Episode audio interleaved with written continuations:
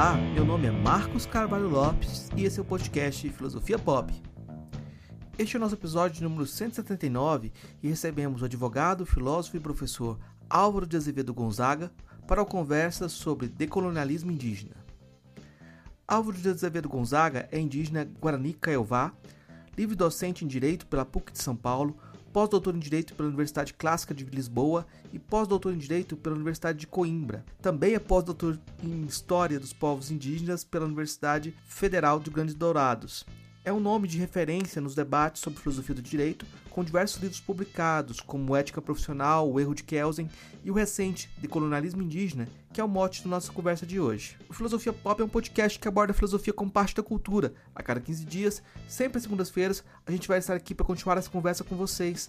Intercalando com nossos episódios normais, de quando em quando, vamos apresentar episódios de entrevistas temáticas especiais. Você pode encontrar mais textos e informações no nosso site, filosofiapop.com.br.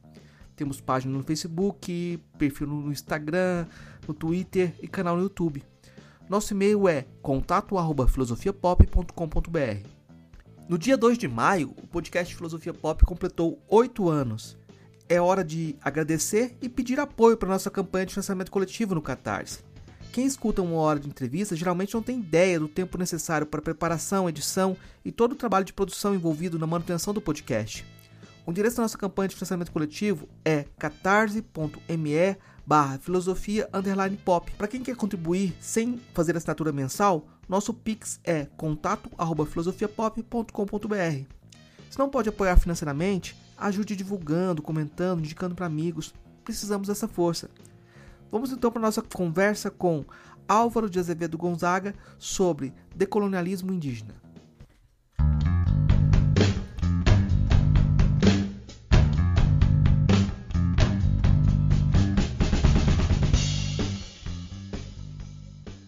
Hoje a gente recebe direto de São Paulo o professor Álvaro de Azevedo Gonzaga e a gente vai conversar com ele sobre o livro decolonialismo indígena. Nossa conversa vai girar em torno desse livro, vai trazer outras questões, mas nossa pergunta, como é comum na filosofia, professor, sempre começar com essa pergunta: o que é? Né? Eu não vou fugir disso. Eu vou te perguntar o que é decolonialismo indígena. Bom, primeiro, uma satisfação estar aqui com vocês, poder falar um pouco a respeito desse meu trabalho, dessa minha obra, né? O Decolonialismo Indígena, que é um livro estampado pela editora Matriosca, uma editora que vem se notabilizando por publicações disruptivas, publicações que trazem a reflexão necessária e a desconstrução do pensar para que nós possamos reconstruir um, um modo melhor de viver, né? E quando fala de decolonizar, esse trabalho é o fruto do meu pós-doutoramento em História Indígena pela Universidade Federal da Grande Dourados. É, eu, durante a pandemia, fiz esse meu pós-doutoramento, tive a grata surpresa, a alegria de me reencontrar com a minha aldeia, com as minhas ancestralidades, com os meus antepassados, e isso é uma alegria muito grande, né? Tanto é que eu fui reconhecido, sou reconhecido, me apresento como indígena, tenho minha nomenclatura, minha nominação é indígena, e isso para mim é motivo de muita alegria. A pergunta decolonialismo, né? O que é o decolonialismo? O que é o decolonialismo indígena? Pode ser respondida de diversas maneiras. Eu posso respondê-la de forma acadêmica ou eu posso respondê-la de forma talvez mais poética, para que a partir disso nós possamos refletir e é realmente me citando a respeito do que é esse decolonialismo. Né? Aqui na segunda edição, na página 118, eu abro o oitavo capítulo com essa frase. Tanto decolonizadores como descolonizadores escreveram a história com a tinta vermelha, aqueles com a tinta vermelha do urucum, já estes com a tinta vermelha do sangue indígena. E então eu penso que essa é a grande diferença de um decolonizar para um descolonizar. Um decolonizar, ele é compreender quais são as marcas da história, quais são as cicatrizes da história, quais são as nossas histórias que fizeram com que cheguemos até aqui. Quais são os nossos pactos, quais são as nossas leis, quais são as nossas prospecções para como nós caminharemos no futuro. Decolonizar não significa deixar de ser colônia apenas e tão somente. Decolonizar é diferente de descolonizar, que é aquele argumento de pessoas que, ou por ignorância, ou por burrice mesmo, que há pessoas que, por burrice, não querem aprender, querem se colocar achatadas no conhecimento e viver essa falsa sensação de igualdade. Já os ignorantes são aqueles que muitas vezes ignoram por não acessar as informações que mostram a clara e evidente desigualdade que nós temos no nosso país, em especial com a temática indígena. E, portanto, quando nós falamos a respeito da desigualdade no Brasil, o decolonizar é, de alguma maneira, o nosso farol, para que nós saibamos que essa desigualdade existe e que nós devemos lutar para reduzi-las. Talvez a desigualdade possa ser a nossa lanterna, mais que até um farol, porque ela vai mirar para essa situação e abrir essa nervura de forma real, mostrando qual é a verdadeira história do nosso país. Nosso país ele não pode viver nesse parco argumento de que somos todos iguais. Recentemente eu recebi um áudio de uma pessoa, um grande proprietário de terra, como ele conseguiu a terra dele é muito inexplicável, parece que foi grilagem, mas enfim. E ele dizendo: gente, já passou, já somos independentes, somos todos iguais. Se iguais fôssemos, nós poderíamos, então, por igualdade, grilar terras indígenas, né? A gente poderia grilar terra para a população indígena. Mas essa não é a estratégia da população indígena. A estratégia é a retomada, como nós, Guarani Kaiowá, fazemos, ou mesmo a luta dentro do espírito da justiça e da lei. Né? Chama atenção que o seu livro começa com o prefácio do Evo Morales, né? Então, isso é muito forte e muito marcante no sentido de mostrar uma aliança mais ampla é um discurso que é voltado para o Brasil, mas essa essa abertura dele me fez pensar na integração do Brasil na América Latina. Geralmente a gente pensa no Brasil de costas para a América Latina como se não fizesse parte dessa conversação mais ampla. E eu sei que o movimento indígena, em termos de América Latina, o movimento decolonial na América Latina, é, tem uma força inaudita que a gente ainda precisa participar. Como que você vê o seu trabalho nessa conversação? Eu acho que queria destacar isso. É, veja só. É, primeiro, eu acho que a gente tem que apontar algumas questões aqui com relação à plurinacionalidade. São, são uma perspectiva importante da gente ter. É, é curioso porque, por conta de uma estratégia europeia, a América Latina foi dividida. Então, essa é a primeira questão que a gente precisa entender. O que nos une é a, a terra-mãe é a Pachamama, enfim, é aquilo que nos dá identidade.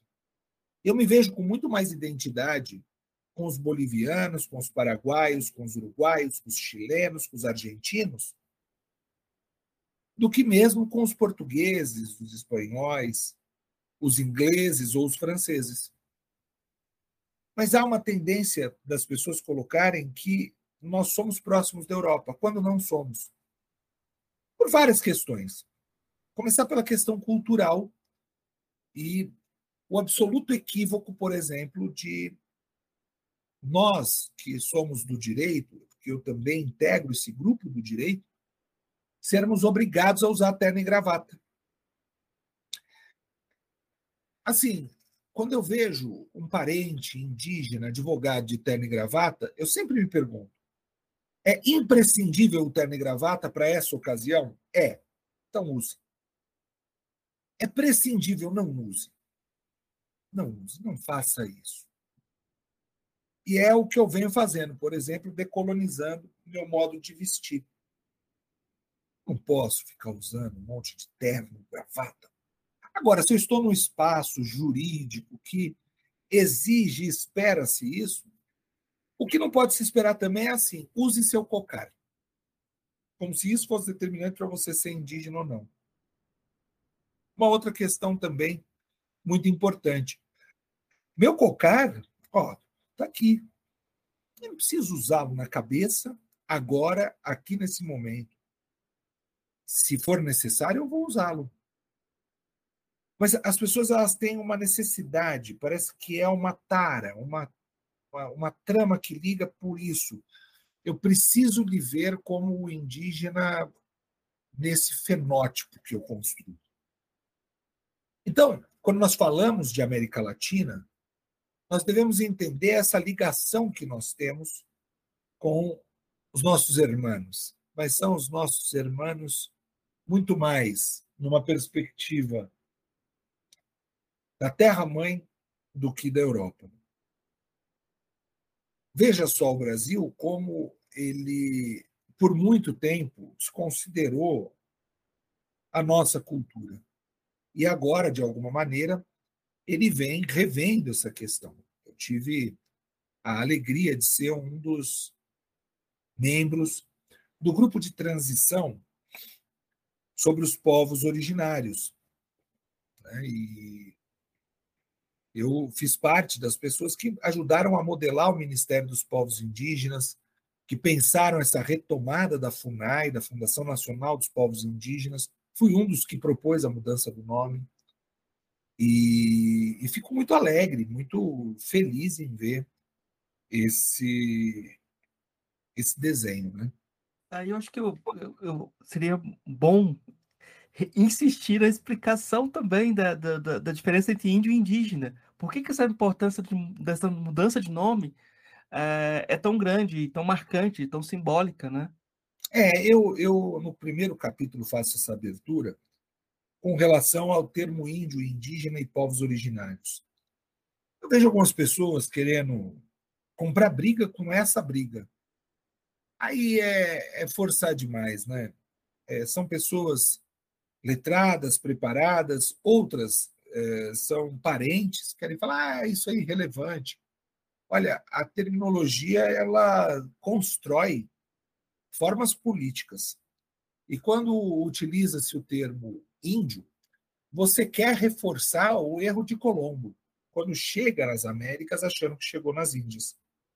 Colombo não chegou nas Índias, ele chegou nas Américas, mas achou que chegou nas Índias e viu os nativos, chamando-os de índio, que é um absurdo sem tamanho.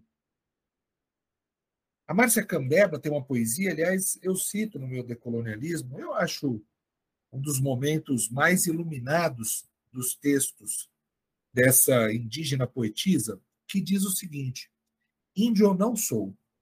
Não me chame de índio, porque esse nome nunca me pertenceu. Nem como apelido eu quero levar o erro que Colombo cometeu.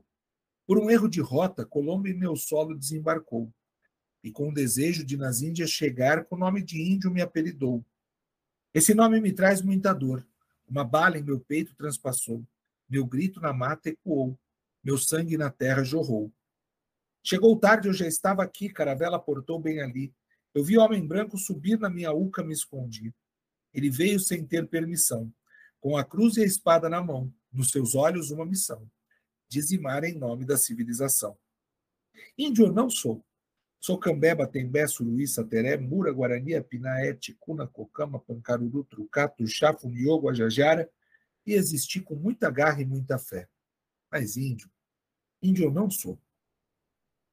É importante demarcar que o termo indígena dá uma outra cosmovisão.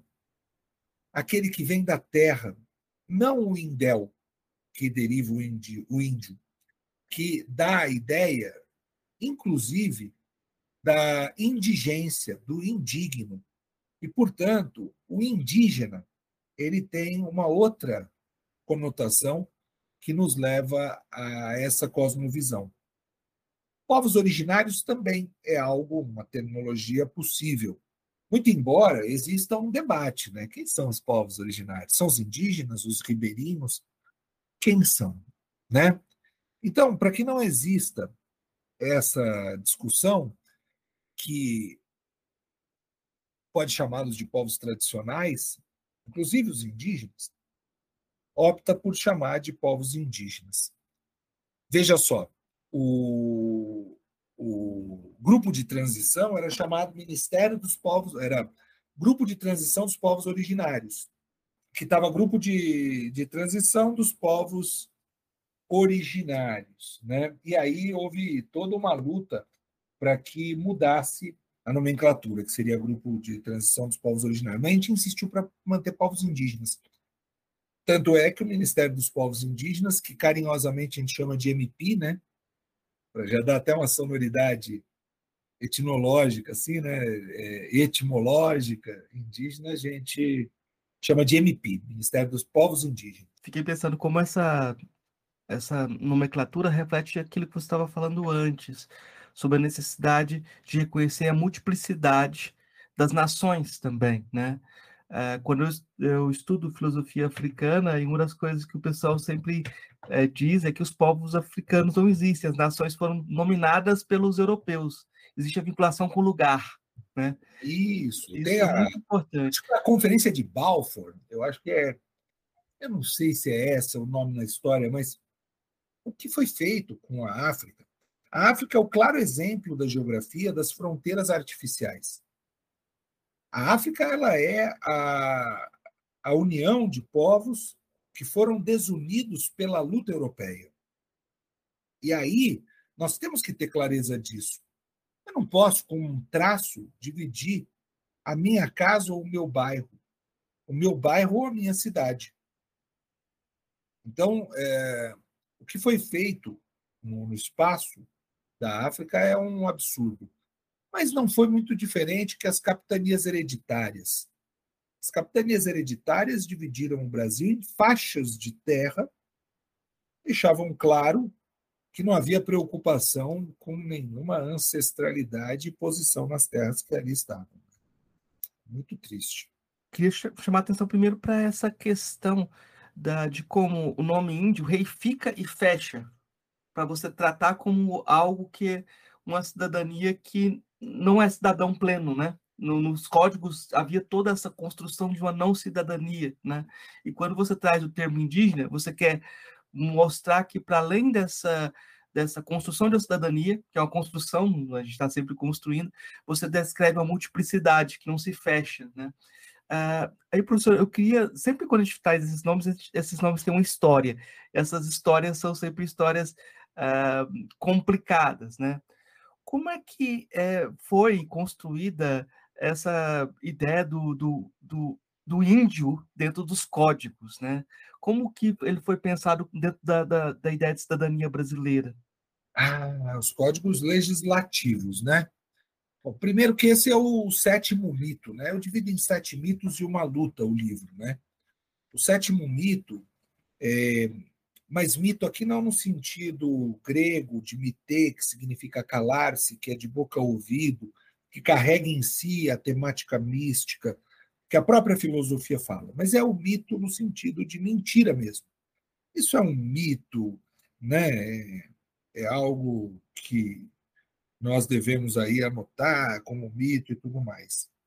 É, no sétimo mito, eu falo, né, os primeiros cidadãos da história são os indígenas. É uma mentira isso.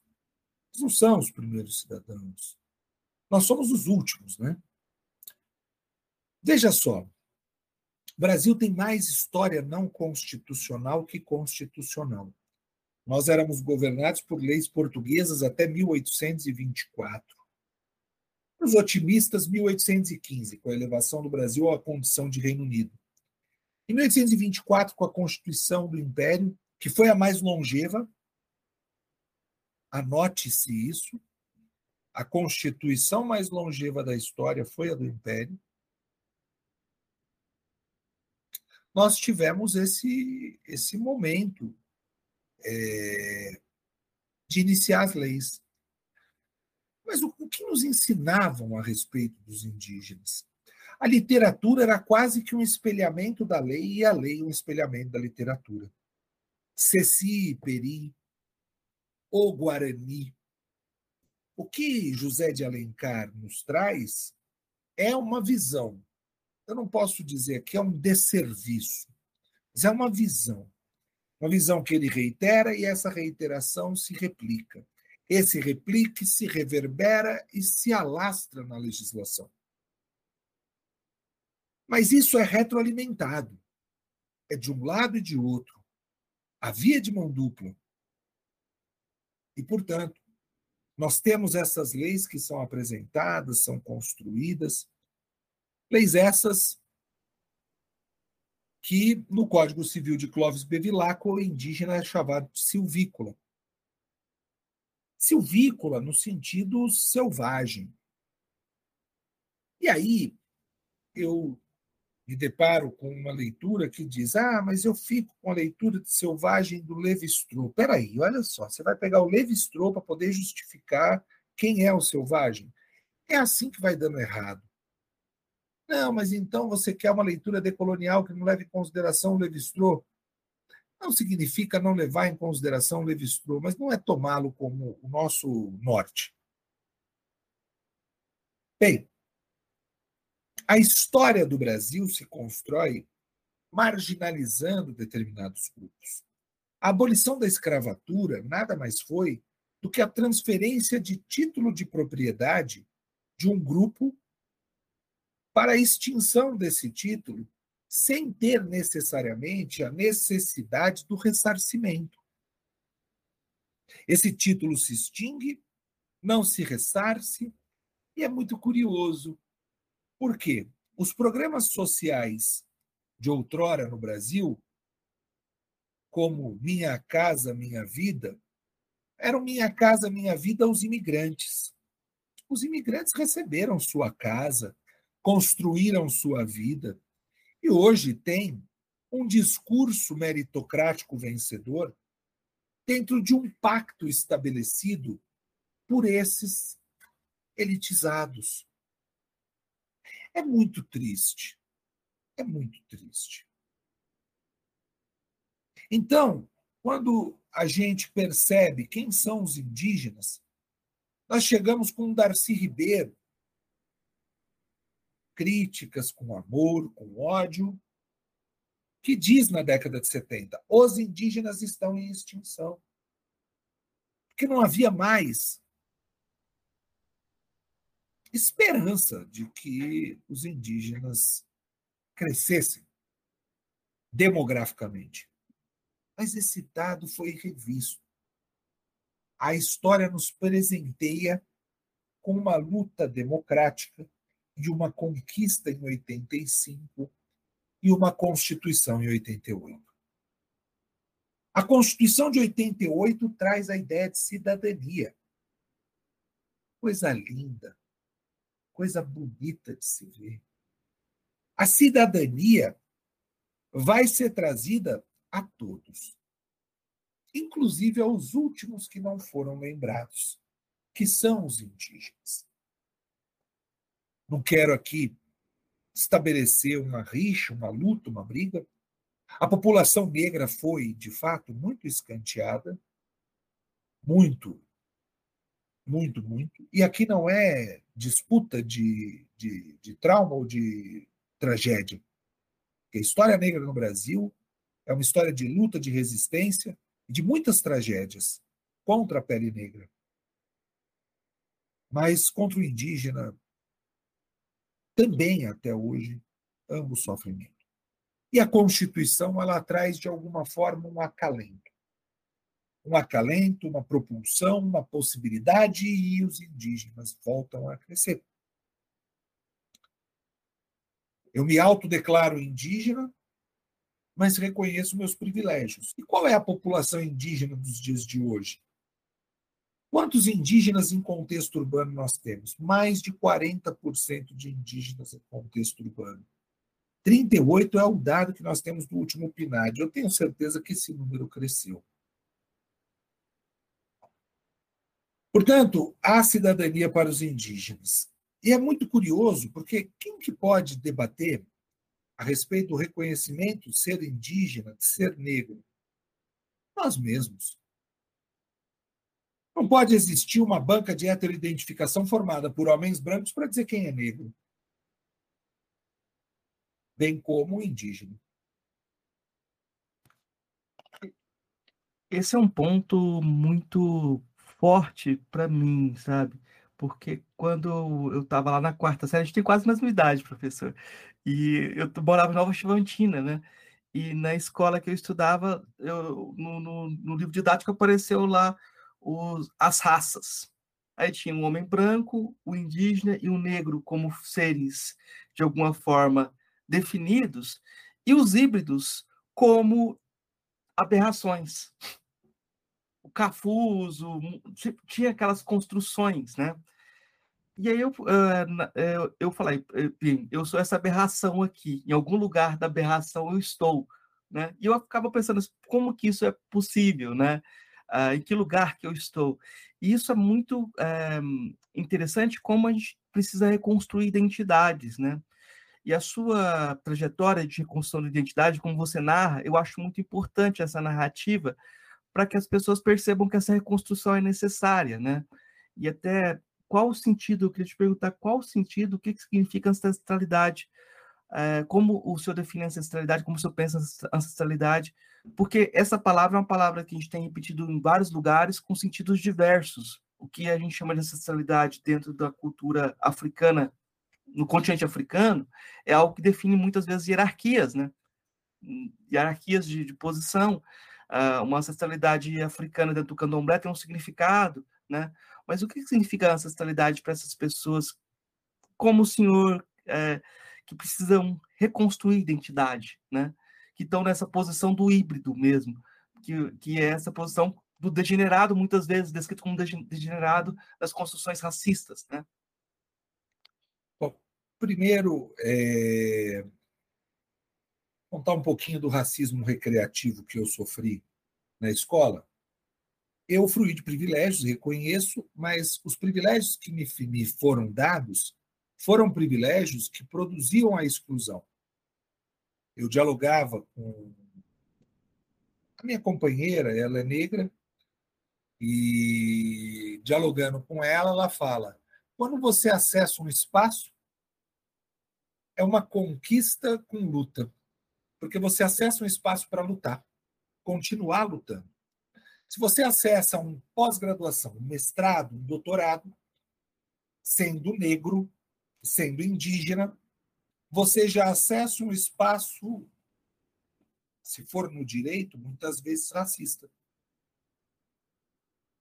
E aí você acessa espaços racistas, precisando mostrar a sua conquista, ou seja, você é sempre posto nessa situação. Bem, quando você está numa escola, numa escola todos têm essa, em tese, igualdade que não existe. Eu tenho a cor da pele, que é da cor da terra, a cor da mãe, mas entendiam na escola que eu estudei, uma escola de elite aqui da cidade de São Paulo, que a cor da minha pele era negra e que, portanto, eu era preto. Como não existia aluno negro no meu grupo, olhavam para mim e me declaravam negro. Me chamavam de preto, de black, de negro fedido. Então, eu sofri o racismo nesse sentido e eu contrabatia de que forma? Eu falava, não, eu sou índio. E aí, quando eu dizia que eu era índio, porque era assim que eu respondia, já, ah, então você é canibal sempre com algo ruim. Para depois a crueldade infanto-juvenil vigia ainda mais. Em uma aula, eu me recordo, um aluno que talvez hoje deva se reconhecer com algum traço negritoide, porque era negro, mas ele não se reconhecia assim, não se portava de tal modo como esperavam, e, portanto, ele fazia a piada, começando a me chamar de cafuso. E aí ele perguntava em aula, professor, eu estou cafuso nessa questão. Todo mundo ria. Todo mundo ria. Ou seja, é um nível de perversidade gigantesco. E a ancestralidade? A ancestralidade, ela tem uma dimensão diversa em muitas culturas. Para nós indígenas, nós falamos quando uma pessoa morre que ela ancestralizou. Ou seja, ela foi aos braços dos encantados. Nós precisamos respeitar os encantados. Nós precisamos respeitar os mais velhos. Eu não posso agir sem falar com meu pajé. Eu peço autorização para algumas coisas. Se vivesse na aldeia dioturnamente, pediria mais autorizações. Então, a ancestralidade consiste em respeitar os mais velhos. Agora, falo eu como professor, falo eu como alguém que começa a envelhecer. Tenho 43 anos de idade. Começo a entrar num processo de envelhecimento e é preciso ter consciência disso. Porque senão você entra numa coisa de good vibes que é o não reconhecimento da sua história, inclusive. Não existe velho com cabeça de jovem, não existe velho. Não existe. O que você pode fazer é o quê? Retardar o seu processo de envelhecimento e reconhecê-lo. Porque quando você o nega, parece que você nega a sua história. Parece que você nega tudo aquilo que você acumulou durante a vida. É muito triste ver pessoas que querem dizer que tem o espírito de uma criancinha. Talvez as pessoas busquem isso por toda a opressão que viveram ao longo das suas vidas. E aí eu não posso jamais repreender ou condenar. Mas eu sou uma pessoa que carrega uma trajetória muito feliz, muito feliz. Com preconceitos, racismos, exclusões, mas eu não posso negar que os privilégios que tive e os caminhos que escolhi são caminhos que me fazem uma pessoa feliz. Mas eu venho passando por um processo de envelhecimento.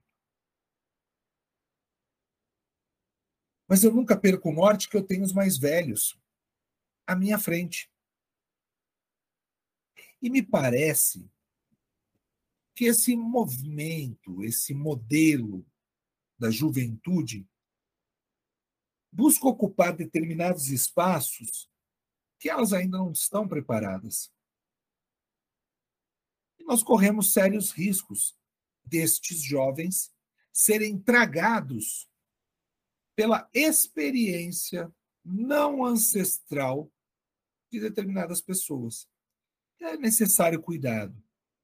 E aí, esses jovens precisam verdadeiramente de proteção, de proteção espiritual, de proteção com trocas com os mais velhos.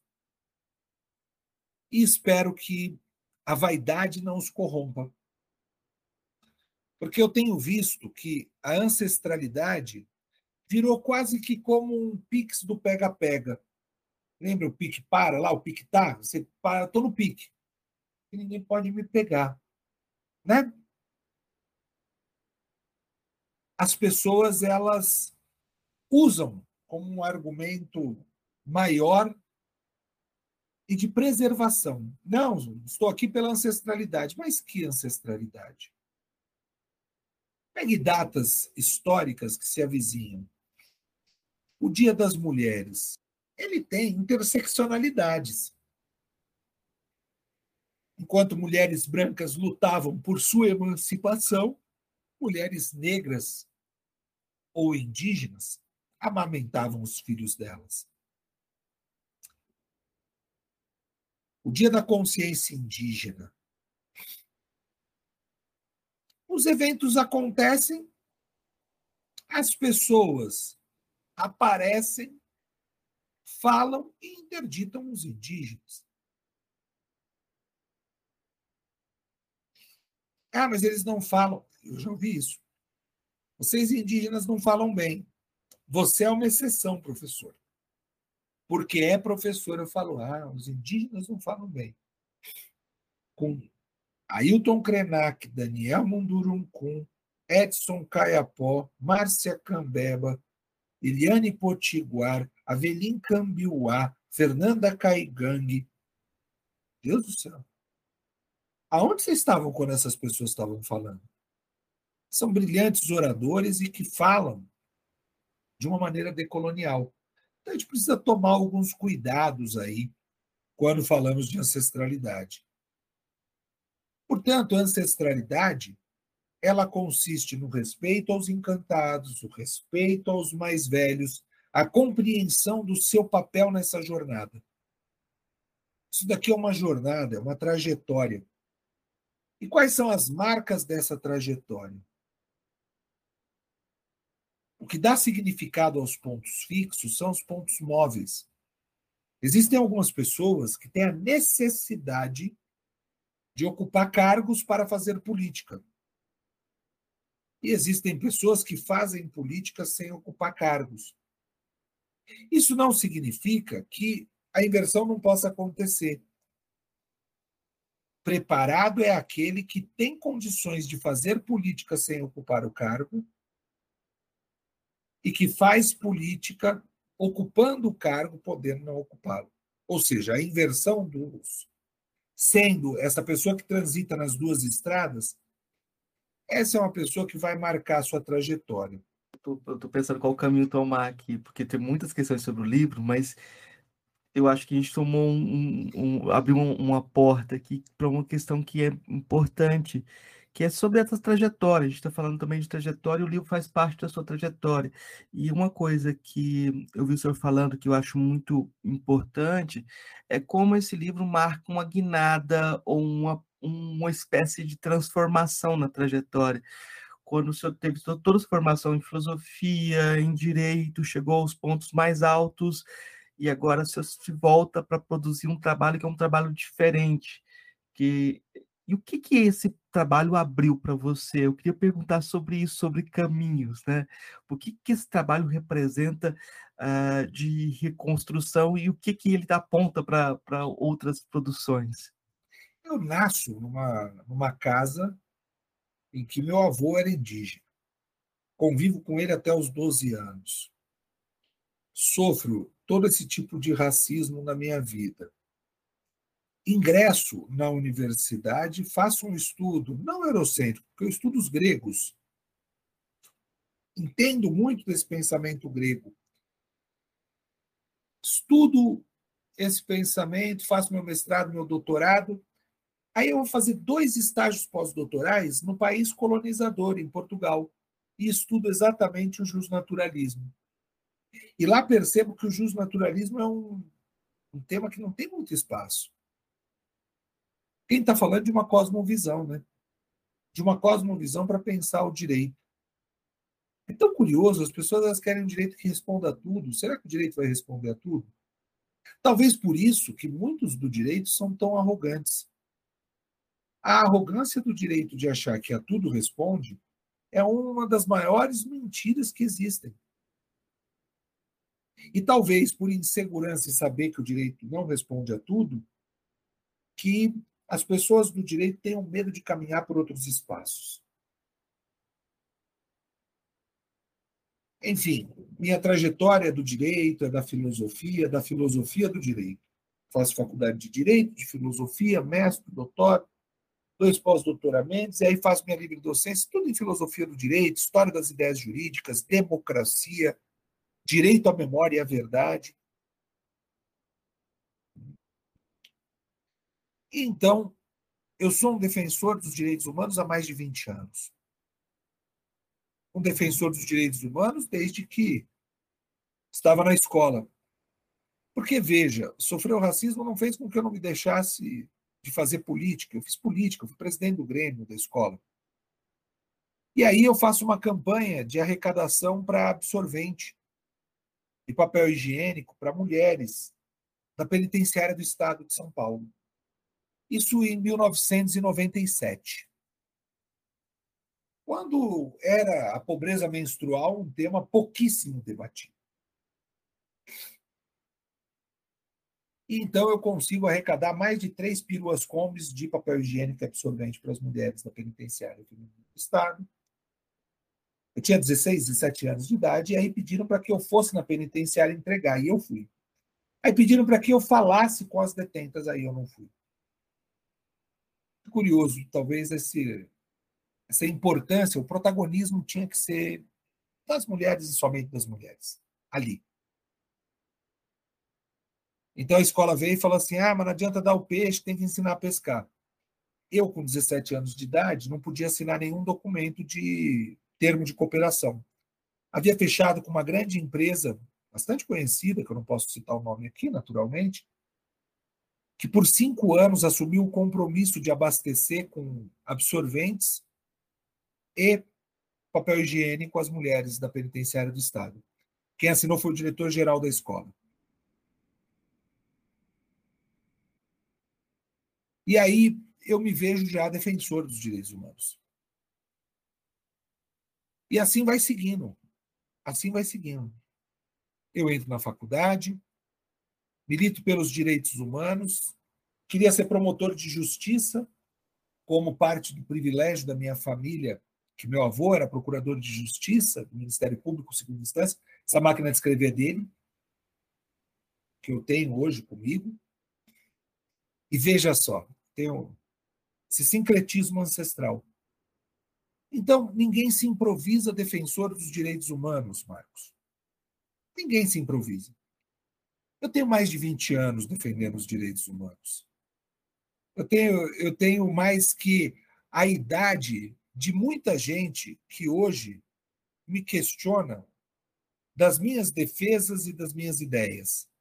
E, portanto, não, eu, eu entendo o, o, onde você chega. A questão indígena, para mim, ela se avizinha recentemente, talvez não, em 2006, eu estive em Maturacá. Eu estive em São Gabriel da Cachoeira. Em Maturacá, na aldeia Yanomami, que fica a 7 quilômetros da Venezuela. São Gabriel da Cachoeira, a maior população indígena do Brasil. Dali para frente, eu não deixei de atuar na advocacia popular de moradia e advoguei pelo escritório modelo Dom Paulo Evaristo Arnes, da PUC São Paulo. E quantos indígenas em contexto urbano não tiveram a garantia do seu direito à moradia? E então chega essa pandemia, e a pandemia me coloca numa situação de necessária reflexão. Todos diziam: faça o que você gosta e fique em casa. Pronto. Eu vou ficar em casa e vou fazer o que eu gosto. Minha profissão permite isso. Que dádiva, né? Que dádiva minha. Aí eu vou fazer o que eu gosto, vou estudar. Se eu vou estudar, vou estudar organizadamente aquilo que eu estudei ao longo da minha vida desordenadamente, que é a questão indígena. E então, eu submeto uma candidatura ao pós-doutoramento na Universidade Federal da Grande Dourados, no programa de História Indígena. Sou admitido. Olha, um pessoal fora do comum, fora de série, formidável, gente boníssima. Me recebem de braços abertos. E então eu começo a minha pesquisa. Nessas idas e vindas, o Edson Caiapó, que é um parente de primeira ordem, me coloca em contato com a Valdelice Veron, que é a minha cacica. Mas eu não sabia. No que ela me busca ali na faculdade e me leva para a aldeia. Quando eu chego na aldeia, eu converso com os caciques da aldeia, eu converso com dois pajés da aldeia, e os dois pajés fazem um rito de verificação se eu era indígena ou não. Já antes de fazer, eles disseram você é indígena. Não admitir e aceitar isso significa você não admitir a nossa luta.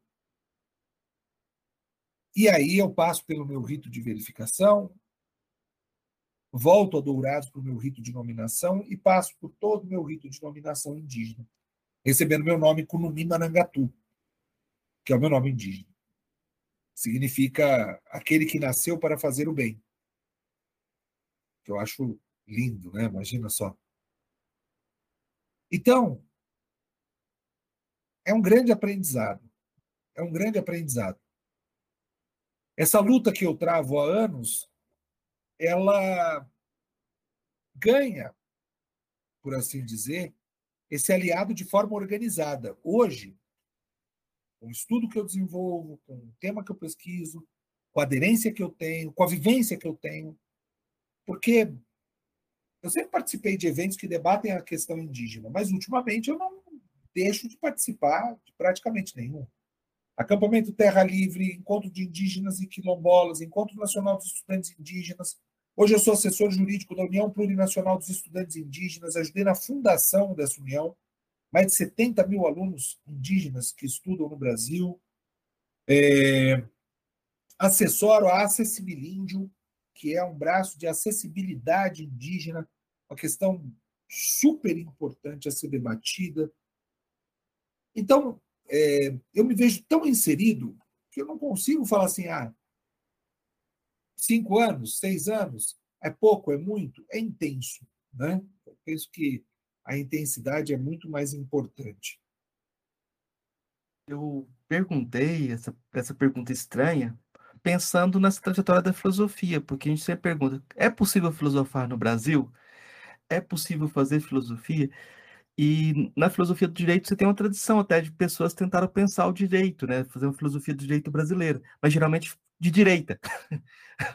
geralmente a filosofia do direito de direita, né? E esse trabalho me parece que abre esse um caminho de investigação com essa formação toda que você tem, que deve ser apropriado para as pessoas que estão fazendo essa pergunta também, né? Para a possibilidade de fazer filosofia, que muitas vezes para fazer filosofia você tem que sair da filosofia, da filosofia no sentido de, de um espaço fechado em si mesmo. É nesse sentido que eu queria chamar a atenção dessa inovação é, em termos de autoria, é algo que você já falou também, assim, de repente seu livro... É, eu, eu, eu faço parte de um grupo que vem se desenhando, se formando, uma coisa belíssima. Na IFISH, na, no Instituto de Filosofia da Unicamp, tem um grupo de estudo de estudo, grupo de estudos chineses são estudos não orientais, não ocidentais, não europeizados. E então tem professores chineses, hindus, indianos é, e professores indígenas, que agora começam a se agregar. E a gente tem debatido. E nessas grandes lições que lá nós tivemos, nós colocamos exatamente isso. Por que admitir que a filosofia é uma propriedade pertencente exclusivamente ao modelo europeu de pensar. Porque Tales de Mileto falou, ah, filosofia. Ah, porque filosofia tem o criticismo. Essa coisa. Ah, filosofia tem o criticismo. Se ela tem o criticismo, ela é filosofia. Se não tem criticismo, não é filosofia. Por isso, outras formas de pensar não são filosofias. Embora os filósofos respeitam o pensar chinês. A China muitas vezes diz: hum, estão preocupados se é filosofia ou não? A gente tem o nosso pensamento. Confúcio é filósofo, é pensador. E aí, quando nós pensamos na questão indígena, ser indígena faz você pensar. Mas não porque é indígena eu não consigo me dissociar. Seria o mesmo que dizer que o Michel Villey, o Foucault, são franceses. E olha só, eles são franceses que pensam a filosofia. Não. Assim como são filósofos, nesse sentido, os indígenas. E é muito curioso como a cultura europeia determina o que tem que ser dito. Olha, há uma classificação da Constituição como formal, material, etc. e tal. Formal e material, porque ela tem forma de constituição, ela é constitucional. Material, ela é matéria tipicamente constitucional. Para um país originariamente indígena, é matéria constitucional a questão indígena? Ou só porque está na Constituição é forma? É evidente que é matéria constitucional. Mas os constitucionalistas resolveram assumir um outro papel. O papel de que pensar a questão indígena, como não é pensada na Europa ou na Ásia, não é uma questão materialmente constitucional. E pronto. Por que, que eu tenho que entender a universalidade imposta por aqueles que querem se apropriar do que é filosofia? Dois, se eles querem se apropriar do que é filosofia, que não queira, por meio dela, criticar os pensamentos que a criticam. Por quê? Porque o filósofo tem um nível de arrogância de crer que ele está acima do pensamento e que por isso pode criticar o pensado. E aí a gente tem que estabelecer o nosso caminhar. Quando for para debater a filosofia ocidental e o pensamento indígena, ou nós admitimos que vamos debater numa perspectiva de equivalência e não de influência, de equivalência e não de subserviência. Porque a filosofia, por dizer que tem rigor e imanência, ela é melhor do que outras formas de pensar. Eu acho muito temerário. É, professor, eu faço três perguntinhas sempre para todos os convidados.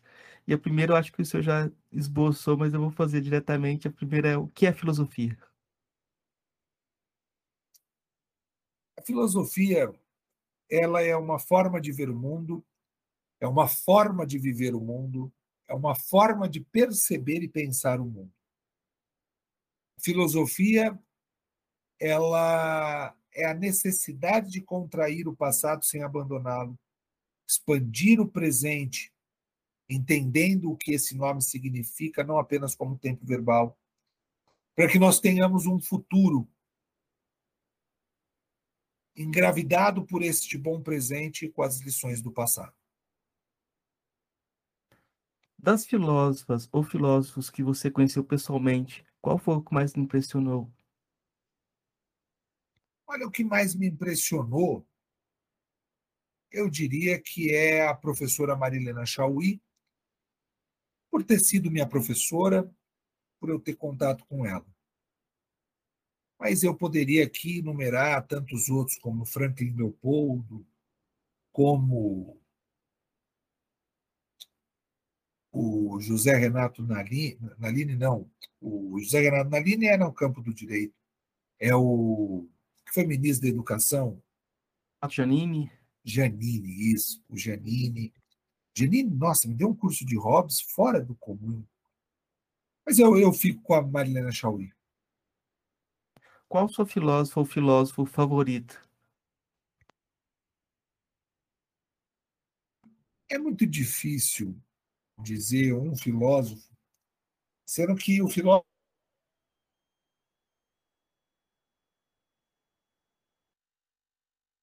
se eu for falar que é o Nietzsche, estou caminhando para algo perigoso. Se eu te falar que é o Platão, que foram meus estudos no começo aí da pós-graduação, pode ser um pensador importante que reporta do grande filósofo que é Sócrates, né? É... Eu, eu, eu iria de Platão para ser fiel a esse meu escrito aí criticando o Kelsen na minha livre docência. É, para fechar nossa conversa de hoje, eu vou pedir indicações de leitura, de filme, do que o senhor quiser indicar para os nossos ouvintes, o que tiver na sua cabeça mais próximo aí de, de indicação. Olha, eu vou indicar para vocês é, algo que para mim é, é o trabalho dos meus últimos anos que é a coleção Leituras Críticas Importam, que são oito títulos. O primeiro é o meu livro, O Decolonialismo Indígena. Né? O segundo livro que eu aponto para vocês é o Vidas Negras Importam, Torrente Ancestral, da Juliana Souza. Ela é a primeira articulista negra do site Consultor Jurídico. O outro, Feminismos, Silvia Pimentel e Alice Bianchini, processualista penal e feminista fora do comum. A Silvia Pimentel foi representante das mulheres na ONU. A Cinéia de Mello escreve sobre os feminismos negros nesse livro. Vidas LGBTQIA+, Mariana Serrano e Amanda Claro. Mari Serrano aqui dá um show explicando essa sopa de letrinhas que muita gente mistura. Né? Inclusão não é favor nem bondade. Juliane Zarcegala dá conta do capacitismo e como as pessoas são excluídas. Né? Imigrantes e Refugiados, da Carolina Galibi, outro livro também que. Privilégios Brancos no Mercado de Trabalho, do Matheus Carvalho. Esse livro remonta uma questão importante dos dias de hoje. E o Padre Júlio Lancelotti, o Tinha uma Pedra no Meio do Caminho, livro fora de série, conta um pouco da história de atuação de trabalho desse santo em vida que vive na terra conosco e que merece o respeito de cada um de nós. Maravilhoso, professor. Eu vou indicar, eu estava com uns livrinhos aqui para indicar também, mas eu vou, vou indicar aqui o, o Lugar no Saber Ancestral. Da Márcia. Da Márcia Cambeba, né? É um livro que você vai encontrar poesia, mas o pensamento também de uma geógrafa. Eu acho que é interessante o pessoal da geografia se aproximar dela e ver como tem esse diálogo de, de, de áreas, essa apropriação.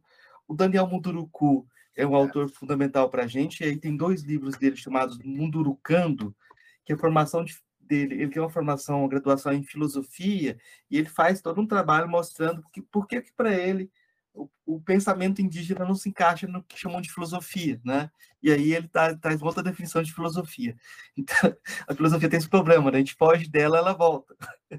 É outro jeito de pensar as coisas. E aí tem uma das coisas que aprendi, ensaio sobre o bem viver, também do Daniel Munduruku, e mais um para fechar, uh, para aproximação de literatura, é um livro que eu comprei recentemente que eu acho que é interessante, que é o Literaturas da Floresta, da Lúcia Sá Textos Amazônicos e Cultura Latino-Americana. É curioso que é um livro que foi publicado em, primeiro em inglês e acaba sendo um manual para quem quiser se aproximar de alguma forma da, da literatura amazônica. o decolonialismo e o Tinha uma Pedra no Meio do Caminho a gente também traduziu para o inglês e ele é comercializado na Amazon. Ah, então... Professor, então, eu queria deixar o espaço para o senhor dar seu recado, final, divulgar o que o senhor quiser divulgar e agradecer muito a possibilidade desse diálogo e agradecer pelo trabalho também, pela, pelo caminho que tem sido construído e pela promessa de um futuro melhor, né? Que a gente está construindo hoje. Bom, então eu quero agradecer a todos e a todas que nos ouviram, chegaram aqui até esse momento, dizer que é sempre uma alegria poder contribuir com a reflexão e dizer que a luta é essa. Eu estou na luta.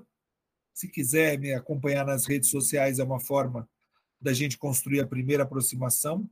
Arroba Álvaro Professor no Instagram. É por lá que eu habitualmente navego aí minha canoa. Professor, muito obrigado.